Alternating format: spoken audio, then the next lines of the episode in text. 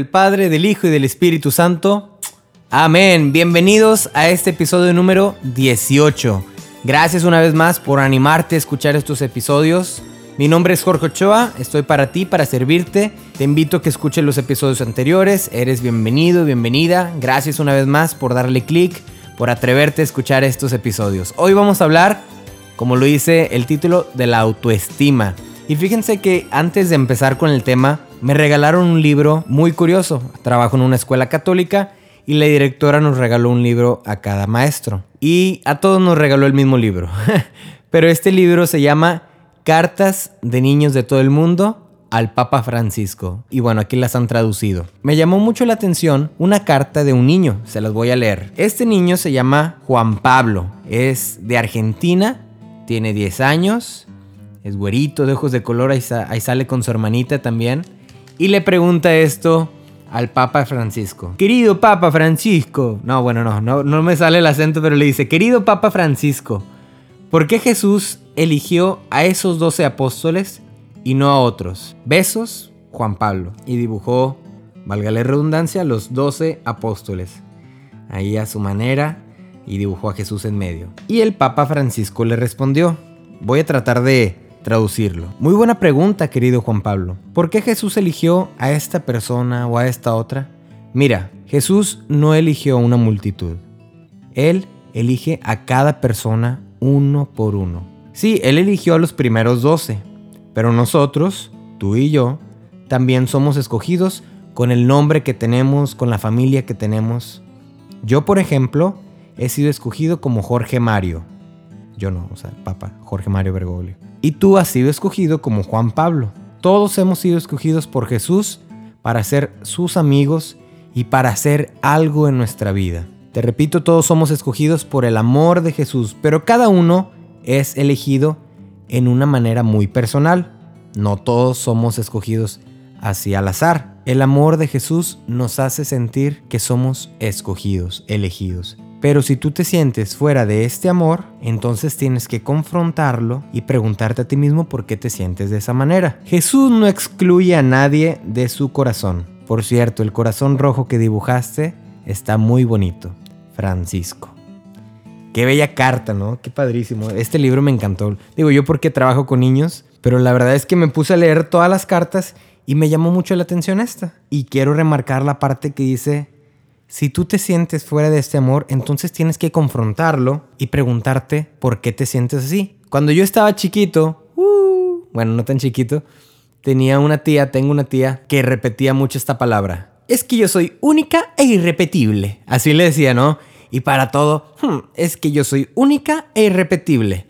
Y yo me sentía así como que, ay, no, o sea, me daba como mucha cosa, ¿no? Porque lo sentía de una manera muy soberbia, muy presunciosa. Y ahora que estaba escribiendo el guion me acordé de esa frase. Pues sí, cierto, seremos únicos e irrepetibles. Y me puse a buscar, ¿dónde sale la palabra único y irrepetible en la Biblia? ¿Y qué crees? No sale en la Biblia. Yo toda la vida creí que era parte de la Biblia y resulta que no. Sin embargo, ahora todo el mundo se autoconsuela con esta frase de que somos únicos e irrepetibles. Y hay podcasters como yo que todo lo hacen en torno a eso, ¿no? Que tú eres un fregón, tú eres única, tú eres irrepetible, tú lo puedes todo, no sé qué, bla, bla, bla. Este, hay conferencias y yo me ponía a pensar, ¿y entonces seremos valiosos porque somos únicos e irrepetibles? ¿Qué cosas habrá que son únicas e irrepetibles? Ya, ah, pues la Mona Lisa fue dibujada una sola vez. La comida mexicana, obviamente, los tacos, bueno, sí son repetibles. El manto de la Virgen de Guadalupe, ese también fue una sola vez y aunque hay copias, hay réplicas, solo hay un manto eh, y es irrepetible. Y me ponía a pensar, ¿y será acaso que el valor de estas cosas lo tienen porque son únicos e irrepetibles? O sea, la Mona Lisa, todos la admiramos solamente porque es única y repetible o por la majestuosidad con la que Da Vinci la pintó. El manto de la Virgen tendrá el valor que tiene por el hecho de ser único e irrepetible o por el hecho de que fue la misma Virgen de Guadalupe quien plasmó su imagen en ese manto, en el manto de Juan Diego. Ah, ¿verdad? Entonces no todo está en el hecho de que seamos únicos y irrepetibles, sino que trasciende más allá en mi perspectiva, a que somos una creación, somos creados. Si me voy explicando más o menos o no. En nuestro caso, el mérito no está en que seamos únicos y irrepetibles, sino que somos amados por Dios y somos la cumbre de su creación. Y eso sí es bíblico. Por lo tanto, no podemos desprender esta naturaleza de único y irrepetible con la naturaleza de que somos creación. Somos una criatura con E de Dios. Y entonces, como una creación de Dios, ¿a qué estamos destinados? ¿Cuál es el propósito que tenemos? Hablando de ese tema otra vez de propósitos. Y me acordaba mucho de San Ignacio, que tiene un texto bellísimo, se los voy a leer. Dice, el hombre ha sido creado para alabar, hacer reverencia y servir a Dios nuestro Señor, y mediante esto, salvar su alma. Las otras cosas sobre la faz de la tierra han sido creadas para el hombre, para que le ayuden a conseguir el fin para el que ha sido creado de donde se sigue que el hombre tanto debe usarlas cuanto le ayudan a lograr su fin, o sea, el de salvar su alma, y tanto debe privarse de ellas cuanto se lo impidan. Por lo cual es necesario hacernos indiferentes a todas las cosas creadas, en todo lo que cae bajo la libre determinación o elección y no nos está prohibido. De tal manera que, de nuestra parte, no queramos más salud que enfermedad, riqueza que pobreza, honor que deshonor, vida larga que corta, y así en todo lo demás. Solamente deseando y eligiendo lo que más conduce al fin para el cual hemos sido creados. O sea, hace salvar nuestra alma. ¿Y qué nos conducirá entonces a nuestro fin? Va una pregunta muy especial. ¿Qué nos conducirá entonces a nuestro fin? ¿Amarnos a nosotros mismos o sabernos amados por Dios? A ver, piénsele, piénsele. ¿Qué será? ¿Amarnos a nosotros mismos o sabernos que somos amados por Dios. Te lo voy a explicar poco a poco. Este tema se llama la autoestima. ¿Y qué crees? Pues que la autoestima no es cristiano. ¡Pam, pam, pam! Es correcto. La autoestima, como lo presentan actualmente, no es una actitud cristiana. Sí, sí, sí, no te espantes.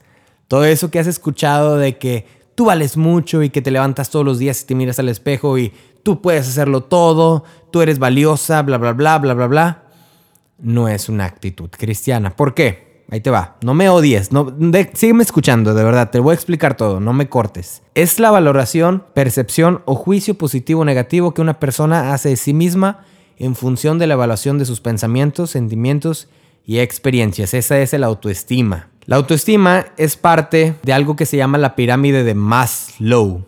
No sé si así se pronuncia, pero es así. Y es como la pirámide alimenticia tiene varios escalones. a mero arriba dice la necesidad de autorrealización, o sea, la moralidad, creatividad, espontaneidad. Luego sigue la necesidad de autoestima, de confianza, de éxito, de respeto. Luego sigue la necesidad de aceptación social, el afecto, amor, pertenencia, amistad. Luego sigue la necesidad de seguridad, de seguridad, protección moral. Y al final las necesidades fisiológicas, que es la alimentación, respiración y descanso pues como lo habrás visto, como que esto se, ve medio sospechoso, ¿verdad? Y es que te digo, estas necesidades, aunque las hayas escuchado mucho desde niño y que la autoestima y que tienes bueno o malo, pues no son unas actitudes cristianas. No tenemos que necesitar este éxito, no tenemos que necesitar ese respeto de los demás, no tenemos que necesitar ese amor propio, esa autoestima. Suena medio raro, ¿verdad? Porque es como que algo que tenemos ya en la cabeza que toda la vida nos han dicho. Tu estima necesita radicar en la dignidad que posees como creación única y perfecta de Dios. Ahora sí, en eso sí radica la dignidad, no el autoestima. La dignidad en que eres una creación única y perfecta de Dios, en que eres la creación más grande, la cumbre de la creación. No esperes a que alguien más reconozca tu valor, reconócelo tú. ¿Por qué? Porque Dios ya te reconoce. Dice el, pasaje, Dios conoce cada uno de los cabellos que tienes en tu cabeza. Por lo tanto, pues no tienes que esperar a que los demás te amen, no tienes que esperar a que los demás te reconozcan, a que los demás te respeten para entonces tener, digamos, esta autoestima. ¿Por qué? Porque Dios ya te ama desde antes de que nacieras. Él ya te tenía pensado, pensada, y desde entonces ya te amaba. Y eso, mi querida hermana, mi querido hermano, eso es lo que te da la dignidad de ser hijo de Dios, una persona, no un humano, una persona con cuerpo y con alma. Y todo esto tú lo has escuchado infinidad de veces en la Biblia. Hay versículos tan hermosos, ¿no? Por ejemplo, Proverbios. Mujer ejemplar donde se hallará es más valiosa que las piedras preciosas. Isaías, levántate y resplandece que tu luz ha llegado. Mateo, ¿no valen ustedes mucho más que las aves? Y así en el Antiguo Testamento y en el Nuevo Testamento te encontrarás infinidad de versículos donde Dios nos dice que somos su pueblo, que somos su pueblo amado, que nos busca, que nos ama. La iglesia no nos ha hablado nunca de el valor que tenemos por ser nosotros, ¿no? O sea, yo por ser músico o por ser podcaster o lo que tú quieras, sino al contrario, nos enseña que nada valemos sin Dios y que nada somos sin Dios. Y aunque cueste entender este concepto, pues es una verdad. Y es más, si nos vamos todavía más allá, que por nuestra propia cuenta solo podemos y sabemos pecar. Sin embargo, la gracia de Dios nos auxilia y nos conduce a ser mejores. San Alfonso María Ligorio dice que no somos capaces por nosotros mismos de hacer nada bueno y que cualquier bien que hagamos viene de Dios y cualquier cosa buena que tengamos pertenece a Dios. Ya se va cambiando como que todo este concepto de la autoestima, ¿no? En lugar de que amarme a mí mismo, de que yo puedo, de que amo lo que soy, de que yo puedo lograr todas las cosas, ya va cambiando el concepto a que somos hijos de Dios y que todo lo que hacemos le pertenece a Dios. Y que si hacemos algo bien, no es mérito nuestro, sino es gracia de Dios. Me acordaba mucho porque esta semana pasada, toda la primera lectura fue del libro de Samuel. Y me llamó mucho la atención, de tal modo que un día me puse a leer todo el libro de Samuel. Y llegué hasta la historia de David y Goliat. Se las voy a leer. El filisteo se fue acercando poco a poco a David, precedido de su escudero. Y al fijar sus ojos en David, el filisteo lo despreció porque vio que era apenas un muchacho de, de tez clara y de buena presencia. Entonces le dijo a David, soy un perro para que vengas a mí armado de palos, y lo maldijo invocando a sus dioses. Luego le dijo, ven aquí y daré tu carne a los pájaros del cielo y a los animales del campo. Pero David le contestó, tú avanzas contra mí armado de espada, lanza y jabalina. Pero yo voy hacia ti en el nombre del Señor de los ejércitos, el Dios de las huestes de Israel, a quien tú has desafiado. Hoy mismo el Señor te entregará en mis manos. Yo te derrotaré, te cortaré la cabeza y daré tu cadáver y los cadáveres del ejército filisteo a los pájaros del cielo y a los animales del campo. Así toda la tierra sabrá que hay un solo Dios para Israel. Y toda esta asamblea reconocerá que el Señor da la victoria sin espada ni lanza, porque esta es una guerra del Señor y Él los entregará en nuestras manos. Vámonos, y entonces ya cuenta la historia que David se fue y con una onda y unas piedras, ¡pum!, lo derrotó. Ya la historia cuando la empiezas a leer un poquito más se pone más explícita de cómo lo degolló y demás, ¿no?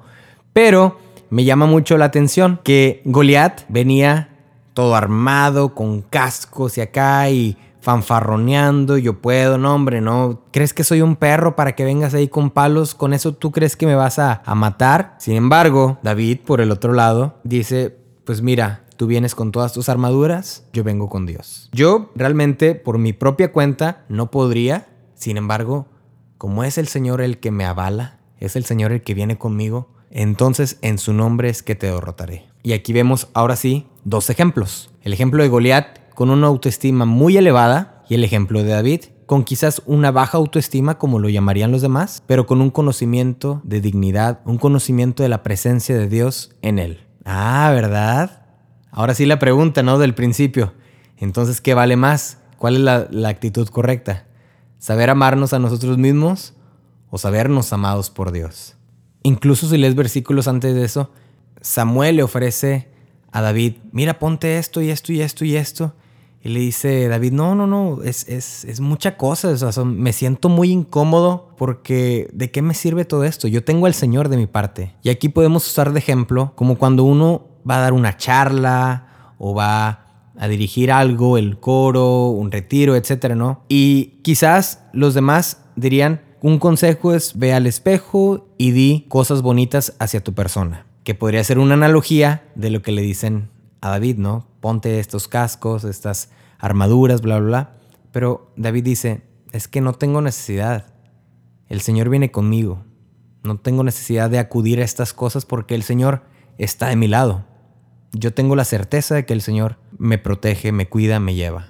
Y que en su nombre derrotaré a este, a este gigante que medía tres metros. Pero a ver, entonces, ¿quiere decir que no nos vamos a amar a nosotros mismos? Pues entonces hay que quebrar un poquito la palabra amor, que básicamente significa querer el bien a los demás, ¿no? La palabra caridad. Pues Santo Tomás dice que sí hay una manera en la que tú te puedes amar a ti mismo. Y a lo mejor esta parte va a ser un poco confusa, pero trata de ponerme mucha atención. Dice que participando de la bienaventuranza del otro es como podemos amarnos a nosotros mismos. ¿Me explico? O sea, deseando el bien de las demás personas es como deseamos el bien propio. ¿Y cuál es el bien propio que pudiéramos desear? Pues el fin para el cual hemos sido creados. ¿Si te acuerdas cuál fue el que dije?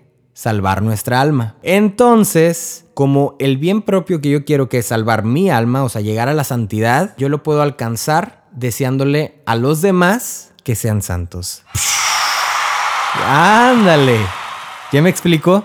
O sea, sé, si tú quieres llegar a ser santo, hay que ser partícipes en la santidad de las demás personas, dice Santo Tomás, de una manera ya, yo ya te lo aterricé demasiado porque Santo Tomás habla bien difícil, pero básicamente es eso, ¿no? La manera en la que tú puedes llegar a amarte a ti mismo, a buscar tu bien propio, es primero deseando el bien o buscando el bien de las demás personas, que es su santidad, la salvación de su alma. Dice en la Suma Teológica, sin embargo, se debe intimar al hombre el modo de amar, a efectos de que se ame a sí mismo y a su propio cuerpo de manera ordenada, y esto se cumple efectivamente amando a Dios y al prójimo. Por lo tanto, para amarme a mí mismo, tengo que amar a Dios y a los demás. Y bueno, los dones, las gracias, los talentos que el Señor me dio, pues ¿cómo los debo de ver? ¿Me puedo gloriar de ellos? ¿Es bueno alegrarme de que los tengo? ¿Es bueno aceptar que los tengo? Y aquí quiero hacer una referencia que a lo mejor no es bíblica, a lo mejor no es una suma teológica como la de Santo Tomás de Aquino, pero es mi película favorita. Y esta vez no es de Disney, esta vez es de DreamWorks y se llama El Príncipe de Egipto, que es la historia de Moisés.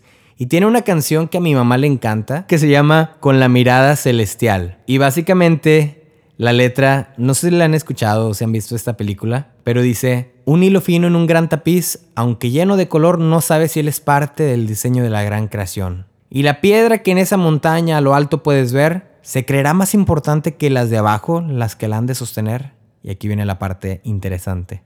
Mas ¿quién de su vida sabrá el valor o quién lo ha de apreciar? Nunca lo verá ojo de mortal. Tú lo debes mirar con la mirada celestial. Se los canto, ahí va. Mas ¿quién de su vida sabrá el valor o quién lo ha de apreciar?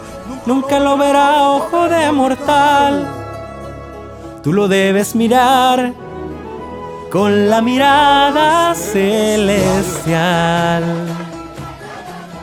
Exactamente. Todo lo que tenemos, todo lo que el Señor nos ha dado, no lo debemos ver con nuestros propios ojos, con una actitud muy egocéntrica, una actitud muy superficial, muy mundana, sino que lo debemos de ver con la mirada celestial, con el propósito por el cual el Señor nos lo ha dado. Y aquí es donde tú te puedes poner a pensar, a ver, ¿qué es lo que el Señor me ha dado? Y ya puedes ver, numerar tus talentos, numerar tus dones, lo que eres bueno, este, tus virtudes, la gente que te quiere y todo esto. Pero todas estas cosas no tienen que colaborar con el hecho de amarte a ti mismo, ¿no? De enaltecerte, sino se tienen que mirar con la mirada celestial, decir, todo esto es por un propósito, que colabora, como dice San Ignacio, para el propósito por el cual fui creado, que es salvar mi alma. Acuérdate que dice al principio, todo lo demás ha sido creado para el hombre para que le ayude a conseguir el fin para el que ha sido creado. Por lo tanto, pues no nos corresponde jactarnos, emocionarnos, levantarnos el cuello con todas las cosas que el Señor nos ha regalado, sino que con la mirada de Dios, con los ojos de Dios, decir, todo esto es para tu gloria. A mí cuando estaba más chavo, me una vez una hermana que quiero mucho me dijo, oye Jorge, qué bonito cantas las horas santas. Le doy gloria a Dios por eso. A ti no, a, Dios. Y yo sentí bien feo porque dije, es tanto su orgullo que no quiere reconocerme mi voz, mi talento. Y dice, ay sí, todo para Dios, todo para Dios. Y hubo un tiempo donde yo me burlaba un poco de estas cosas, ¿no? Que decían, Si felicitabas a alguien, ¿no? Ay, no, no, hermanito, hermanito, la gloria sea para Dios, todo para Dios, todo para Dios. Y yo dije, no, acepta, acepta el halago, es para ti. Pues ahora lo entiendo. Estas cosas no han sido creadas para nosotros, sino para cumplir el propósito por el cual hemos sido creados, que es salvar nuestra alma. Por lo tanto, pues le damos la gloria a Dios por eso. Y bueno, entonces te preguntarás, ¿y qué hago cuando sienta esta baja autoestima? O sea, cuando a lo mejor sienta que no valgo nada, cuando a lo mejor me lleguen muchos insultos, muchas críticas, cuando tenga una mala imagen, cuando reciba poco amor de los demás. Pues yo creo que a este punto de este episodio a lo mejor ya te sabrás la respuesta, pero te la voy a compartir de las palabras de San Francisco de Asís. Dice la perfecta alegría. Y te voy a compartir ya más la parte final. Te lo voy a resumir. Al principio San Francisco le dice al hermano León, Mira, si llegaran los hermanos y lograran convertir a todas las personas de aquí, a todos los infieles, ahí no está la alegría perfecta. Y si lograra pasar esto, ahí no está la alegría perfecta. Y si los obispos vinieran y bla, bla, bla, bla, ahí no está la alegría perfecta.